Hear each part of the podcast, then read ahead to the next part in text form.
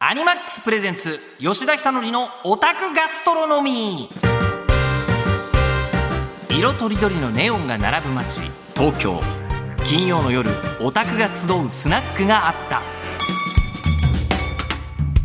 人類が増えすぎた人口を宇宙に移民させるようになってすでに半世紀。地球の周りには巨大なスペースコロニーが数百機浮かび人々はその円筒の内壁を人口の大地とした。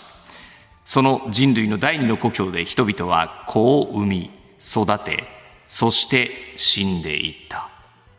はい、えー、日本放送の偽長井一郎日本放送アナウンサー吉田久典です、えー、なぜガンダムのあのナレーションから始めたのかというと、えー、出たり出なかったりっていう金曜日のこの状況というのがまあ一年戦争の状況に近いよねと、えー、いうことを勝手に想起しまして、えーまあ、ニュータイプですから、えーニュータイプとしてこうあの感応している方々にこうお届けするにはこれが一番いい形じゃないのかなというふうに思って読んだというのもあるんですけどあの前回あの話すべきことがありまして何かというとつかみをテーマに話をしようと。えー、いうことを言ってでもただ思い出話をしているうちにあっという間に時間が来ちゃったので、えー、言うべきこと言ってなかったということを思い出してですねオープニングのナレーションってあったじゃないですかガンダムだったら大体こうやって始まってたんですよ物語が。でえっ、と、私のあのこう好きな作品でいうと「機動警察パトレイバー」という作品は、え、レイバーそれは産業用に開発されたロボットの総称である。レイバーは、え、建設土木の分野に広く普及したが 同時にレイバーによる犯罪も急増。警視庁は特化、えー、まあいいやもういいよ。みんなの目線が、いい好き楽しそうだなって顔で見てくれてるのは分かるけどほぼあやしてる目ですからねそれは。で、まあ、そういうオープニングでナレーションがあって始まるというのがアニメの一つスタンダードだったんです。でこれが最近そうなってない。大体オープニングなしで始まることが多くなってるのはなぜかというとあの視聴環境変わったんだよね。昔ってみんながあの偶然見てたんですよ。アニメって。だから第1話から見るって結構な骨だったんです。これでも1980年前の80年代のこの感覚って多分分かんないよね今の子。だよねだって1話見逃したけど分かんないけど評判いい友達から聞いたから4話から見るかみたいなのが普通にあったんで頭にナレーションないと分かんないのよ。でそれが今やなんか面白いよってなったらね、いろいろとこうあのネットだったりサブスクだったりとかいろいろとこう契約チャンネルとかであの1話から見られるみたいなのが起きるじゃないですか今。でしょ？えー、いやそれであの1話のつかみってのがすごい重要になったんだなみたいなちゃんとした分析をしないとマジで思い出話だけの番組になるなっていうえー、ことに気がついて、えっ、ー、と取ってつけたように今ここで話をしているというかまあというか長い一郎にナレーションやりたかっただけだな。えー、という、まあ、あの40代50代のオタクが飲めるスナックみたいな、えー、番組でございます。まあ、でも中にはいますか？40代50代が何考えてるか興味のある20代30代。どうなんだろうね。ということで懐かしの名作や最新コンテンツまでさまざまな視点からアニメについてお話をしまくってですねオタクのお酒が進む夜をお届けしたいと思っております、えー、番組への感想や質問もお待ちしています。受付メールアドレスはオタクアットマーク 1242.com otaku アットマーク 1242.com ツイッターで感想をつぶやく際は「ハッシュタグオタガス」をつけてつぶやいてください。オタガスはカタカナです。金曜の夜オタガスでごゆっくりお過ごしください。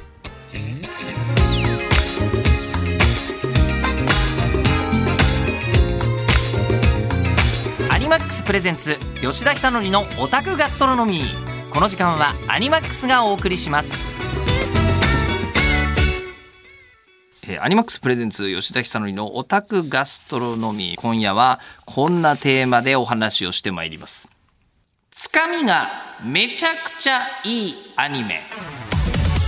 日々膨大な量のコンテンツで溢れる昨今どのアニメを見続けるかというオタクの最重要課題を左右するのがアニメのつかみ。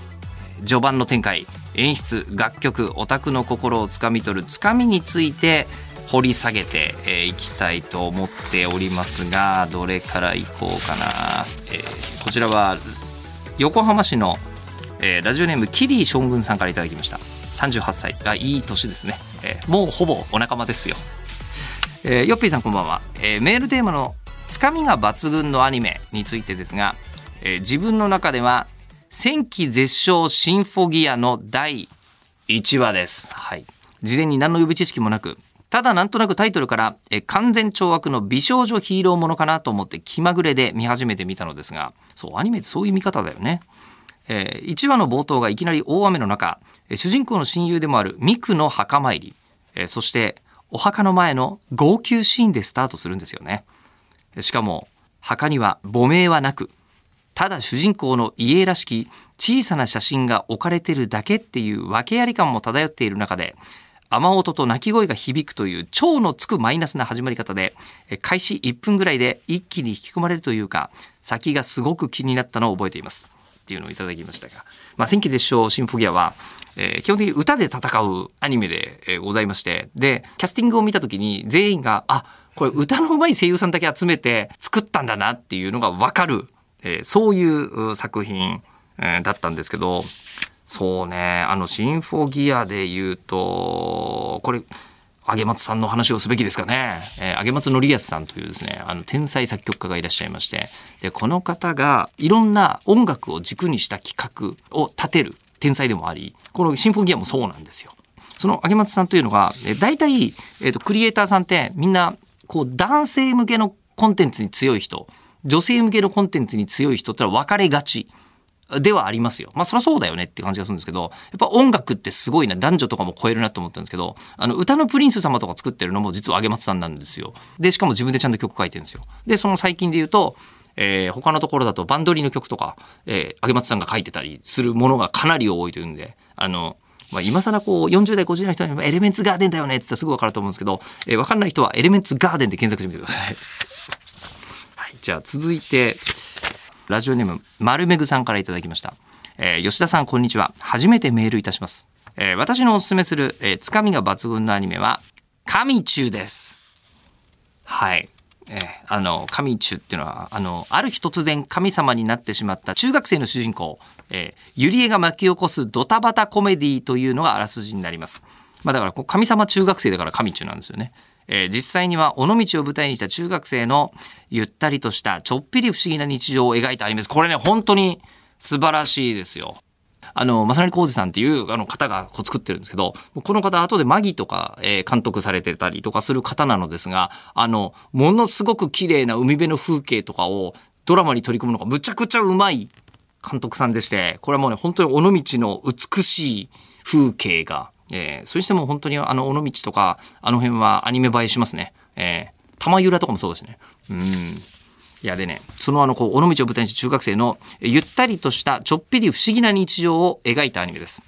で、えーつかみ部分ですが、第1話の開始15秒、えーお昼のお弁当を食べている主人公と友達の会話です。まあ、これ、ゆりえが友達がいるとこで、みつえちゃん、そのみつえちゃん友達ですね。えー、みつえちゃん、ん？えーで、ゆりえちゃんが、私、神様になっちゃった。何の？わかんない。昨日の夜になったばっかだから。ふーんっていう感じで始まるんですよ。またこの時代はね、あの、日常アニメが、まあまあ、特に受けていた時代でもあります。で、こんな感じでゆるーく話が進んでいきます。で神様なので、えアクション回もありますが、え異色なのが第14話で、はいえーお正月休みの主人公を描いた話ですが、えーこの回、えー一歩も主人公がこたつから出ない。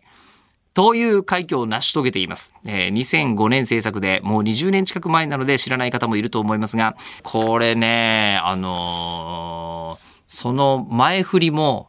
後にも言いたいことがいっぱいあるんですよ、この作品。好きすぎて。えーまず、これ主人公がまこちゃんっていう方がいるんですけど、この方がその前にボンボンブランコっていうアイドルやってましてですね、そのボンボンブランコ私すごい好きだったんですけど、そのボンボンブランコから何やるのかなと思ったら声優さんになって出てきて神中だったんですよ。で、またこれに出てるね、あの、岡野さんという声優さんがいらっしゃるんですけど、岡野さんに聞いたら、ものすごいみんなが丁寧に指導してて、1話とかものすごい時間かけて撮ったっていう話を聞きましたが、まずそこは一つびっくりポイントとして、えーあって、で、作品自体がすっごい面白かったの、これ。こう、あの、疲れたな、みたいな時にはめちゃくちゃハマる。やつだと思うんですけど、で、その、えー主題歌があったんですよ。晴れのち晴れっていう曲なんですが、えーこれがですね、あの、富田真央ちゃんっていうシンガーが歌ってるんです。イエローキャブサンズ、えー野田義治社長のね、グラビア事務所あるじゃないですか。それこそこうね、佐藤栄子さんとか小池栄子さんとか、めぐみさんとかがこう生まれていった、えーあの事務所の、えータレントさんだったんですよ。で、タレントさんで、で、歌すっげえうまかったんです。えっ、と、彼女が、ギャラクシーエンジェルの歌とか歌ってたんだよね。えで、ギャラクシーエンジェルの歌とか歌ってて、で、えっ、と、あの、この時も主題歌歌ってて、で、この主題歌もすごいいい歌なんですけど、えーこれを歌ってた彼女が15年ほどして、今ですね、少女歌劇レビュースターライトのメインキャラの一人やってます。こんな悠久のつながりがあるんですよ、神中。ええまあ、多分今あの少女歌劇レビュースタイライトっていうのはもう舞台少女と言われるこうあのこうイメージで言うと多分宝塚歌劇のような世界でこうあのステージで歌い踊りで実際にリアルステージもやって歌い踊りみたいのをこうやってるんですけどそこに富田桃ちゃんいるんですよ。ででこの彼女はもともとその間は舞台女優としてバリバリにやってたので本物のステージができちゃってるというようなですね、話があるということと、上中の話をつなげて語ることができるのはおそらくこの番組だけでしょうね。えー、いろいろ失礼いたしました。えー、逆に私が、えー、見てなかったやつについて送ってくれてる人が結構いまして、えー、こちらはラジオネームビヨンドさんからいただきました。ありがとうございます。えー、僕が紹介したいつかみが抜群のアニメは、処刑少女のバージンロードです。これ、タイトルだけ知ってたんですけど、えー、で、最初は、えー、お城で日本から男の主人公が異世界召喚されます。で、しかし主人公はチート能力がないと判明し、まあ、いわゆるこうずるい、すごい能力というのがないのが判明し、えー、城から追い出され、えー、可愛いヒロインと出会う、ごく普通の異世界転生アニメです。まあ、ここまではそうですね。テンプレですね。で、ここからネタバレですと。はい。彼女に導かれるままに教会にたどり着いた瞬間、主人公は一瞬で綺麗さっぱり殺されて二度と登場しません。主人公なのそれ。えそして、え駆けつけてきた王宮の騎士たちを、え彼女はかっこいい BGM の中、えー、綺麗な作画で虐殺し、本当の物語を始めます。異世界から召喚された人を処刑するから、処刑少女だったのです。これだけ聞くと1話で掴むためだけに狙いすぎた設定だと思うかもしれません。でもそこから世界観は1話の物語を説明するゴリゴリの設定や秘密が明かされていきます。やっぱり単純に衝撃だけ与えて掴むのではなく、後から掴みを納得させるのが、まあ、この掴みが抜群だった理由だと思います。それでは、あ、そうなんだ。これ逆にこれは見てなかったので、教えてもらって嬉しいのと、もう一つ、ラジオネーム春屈 ZR さん。えー、自分が掴みが抜群だと思ったアニメは、天聖王女と天才霊嬢の魔法革命です。まず大前提として、近年の異世界転生もののテンプレートを良い意味で破壊している作品であるという点でも十分なつかみとなっていますが、えー、自分が本当につかみが抜群だと思ったポイントは登場人物の表情の豊かさです。主人公のアニスピアがとにかく明るい性格の人物で、それゆえに表情も豊かなのですが、実は第1話のおよそ半分がアニメオリジナルで、なおかつコメディ要素が多いため、アニスの周囲の人物も第1話だけで多彩な表情を見せてくれるところを一番つかみが抜群なポイントに挙げました。アニスに至ってはツイッターの公式アカウントでアニス百面相なるものが作られているほどに表情が変わるキャラクターだったりします。もちろん第2話以降でも様々な表情を見せてくれますが、第1話の展開にアニスのキャラクターが合わさって十分すぎるほどの良いつかみが出来上がっているため、原作を知らなかった自分でもすぐに引き込まれ、そして最終話まで見終わった頃には完全に作品の虜になってしまいました。はい。えー、副部長が、まあ私のことですね、続き見でおっしゃっていた通り、複雑でモリモリな展開が繰り広げられる第1話ですが、そんな展開を制作陣の方々が丁寧にアニメにしてくださった結果、本当に第1話だけでお勧めできるアニメになっているので、気にならなくても皆さんに見ていただきたいです。マジで後悔はさせません。いいですね。こういう熱いご推薦いただけるのは嬉しいのと、で、今、えー、思いましたが、異世界転生ものって、あの、大喜利だよね。あの、まずどうやって異世界に転生し、どういう能力を持っているかっていうのが、いろんなパターンで考えてるんですよ。で、これちなみに、えー、言ってたのは、これあの、トム・ブラウンの道夫さんが言ってたんですよね。あ、トム・ブラウン分かりますかね？ダメって言ってる人たちいるじゃないですか。で、ダメって言われて叩かれる方が道夫さんなんですよ。で、そのあの、こう、道夫さんは、えっ、と、いわゆるなろう。えー、小説家になろうと言われるあのサイトがあるんですけどそこはもう異世界転生ものばかりなんですがそのなろう小説むちゃくちゃ読んでる人っていう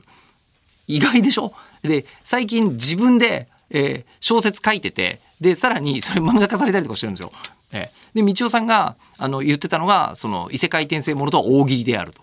いう話をしていて、確かにね、大喜利ってじっくり考えたら面白かったらダメじゃないですか。だから異世界転生ものバーンって出した瞬間におもろいみたいになって、だから最近だと異世界に転生したあの主人公の能力がネットスーパーから買い物ができるとかだったりするんですよ。大喜利だよね。どう考えても。で、そこから大真面目に話を展開していったりするっていうのが増えてきたりしてるんですけど、それで、えっ、ー、と、道夫さんが出したのが、えー、転生した瞬間に、あの、こう、主人公が十種競技の主人公っていうやつ出して、だからすっごい能力があって大活躍しますみたいなのとか作っていらっしゃるんですよね。はい。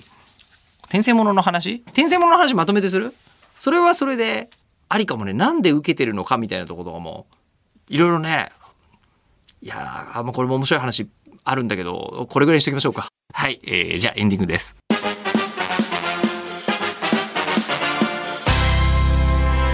アニマックスプレゼンツ吉田久典のオタクガストロノミーこの時間はアニマックスがお送りしました。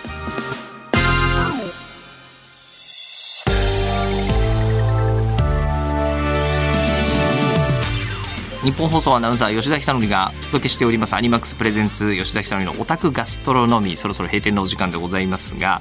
えー、あの他にもねこれラジカツのロマンチックお兄さん白い砂のアクアトープ。あー確かに。大体うまくいっちゃうアニメでうまくいかないってですね、